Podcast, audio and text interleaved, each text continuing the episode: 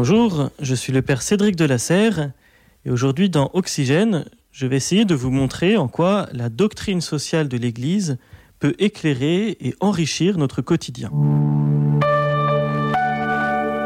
Pour répondre à cette question, il faut d'abord avoir en tête que quand on est chrétien, quand on a la foi chrétienne, cela ne concerne pas uniquement notre vie spirituelle. Notre relation à Dieu, pour être vécue en vérité et en plénitude, s'incarne dans le concret de nos vies. C'est le projet de Dieu depuis toujours que notre vie, dès maintenant, et dans ce qu'elle a de plus ordinaire, soit orientée vers lui et soit euh, source euh, déjà comme une intuition de sa vie éternelle. On le voit euh, dès l'Ancien Testament. par exemple, dans le livre du Lévitique, il y a des prescriptions qui sont proposées sur euh, la juste relation à la terre pour pas en abuser. On le voit aussi euh, dans le Nouveau Testament à de nombreuses reprises des scènes de vie, d'interpellation entre Jésus ou avec d'autres ou de discours de Jésus qui nous montrent que le concret de notre vie mérite d'être éclairé par euh, l'enseignement divin et après l'enseignement de l'Église. Par exemple, cette fameuse scène avec le jeune homme riche que vous connaissez bien, que l'on retrouve à la fois chez Marc au chapitre 10, chez Matthieu au chapitre 19 et chez Luc au chapitre 18. Ce jeune homme riche, son problème, c'est pas un manque de piété, c'est pas un manque de foi, c'est un mode de vie, un attachement à des biens de manière disproportionnée qui l'empêche d'être libre. On le voit aussi dans ce jugement dernier qui nous est donné, qu'il est difficile à ceux qui ont des richesses de parvenir dans le royaume de Dieu. On le voit encore, par exemple, dans la lettre de Jacques au chapitre 2. Celui qui n'agit pas, sa foi est morte. Jacques nous montre donc bien qu'il y a un lien entre ce que l'on fait, notre action, et notre foi. Et ce que l'on fait, notre action, est peut-être éclairé, peut-être guidé par l'enseignement de l'écriture d'abord, de la tradition, et puis de l'Église. C'est ce qu'on appelle euh, la réflexion sur la doctrine sociale de l'Église. À la suite euh, du Christ, l'Église a à cœur de nous donner des ressources pour que chaque jour, quel que soit notre contexte de vie et dans une société qui change, nous puissions vivre avec le Christ et vivre de lui. Dans la tradition, euh, ça peut être exprimé de mille manières. Par exemple, dans une règle monastique euh, de Saint Benoît avec ce fameux dicton ora et labora, prix et travail, qui essaye d'articuler la juste place du travail. Et puis, ça s'exprime dans l'enseignement de l'Église de manière plus scientifique, on pourrait dire, depuis 1891, avec une encyclique très fameuse, Rerum Novarum, qui fonde une nouvelle matière, on pourrait dire, une nouvelle dimension de la science théologique qui est la réflexion de la doctrine sociale, la théologie morale, la doctrine sociale de l'Église. Cette nouvelle branche de la science théologique essaye d'articuler la foi et la raison pour penser notre manière de vivre dans le monde, dans tel contexte, qui n'est pas le même que le précédent, et en prenant en compte ce qui est nouveau.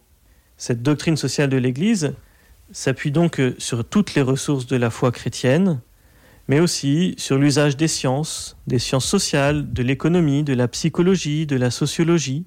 Cette euh, branche de la théologie essaye d'être très attentive au monde tel qu'il est, pour essayer d'y discerner euh, les ressources à mettre en œuvre pour pouvoir vivre aujourd'hui comme le Christ nous demande de le vivre. Cette doctrine sociale de l'Église, donc, s'est formée au cours du temps.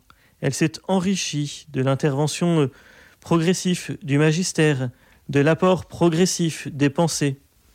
Et elle euh, permet aujourd'hui de formuler de manière précise toutes les intuitions que l'Église porte depuis toujours sur ce qui fait le bien de l'homme dans la société, ce qui permet euh, de vivre en paix entre les nations, ce qui permet à l'homme de s'humaniser et au bien commun de s'épanouir. En faisant cela, la doctrine sociale de l'Église cherche à orienter notre action pour la rendre toujours plus conforme à l'Évangile. Jean-Paul II, dans une encyclique assez connue, maintenant un peu ancienne, de 1991, qui s'appelle Centesimus Annus, donne une très belle définition de cette doctrine sociale.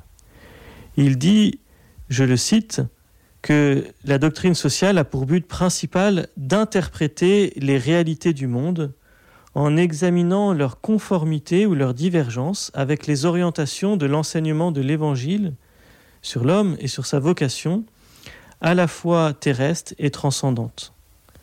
Elle a donc pour but d'orienter le comportement chrétien. Ainsi, tous ceux d'entre nous qui cherchons à vivre bien l'ordinaire de notre vie, notre travail, notre vie sociale, la manière de nous situer par rapport à nos biens, à nos revenus, la manière de nous engager dans la vie publique et politique, la manière de penser la paix entre les nations, tous ceux d'entre nous qui sommes intéressés par ces questions-là devrions être intéressés par euh, la doctrine sociale de l'Église. Le terme peut faire un peu peur, mais c'est en fait une mine de ressources, c'est en fait un trésor qui nous permet d'orienter notre vie avec une boussole, une lumière fiable dans un monde qui est parfois complexe. Chacun d'entre nous, comme personne humaine, est appelé d'abord à vivre heureux et ensuite à vivre sauvé, c'est-à-dire dans l'éternité avec Dieu. Et cela, cela passe par euh, nos choix quotidiens.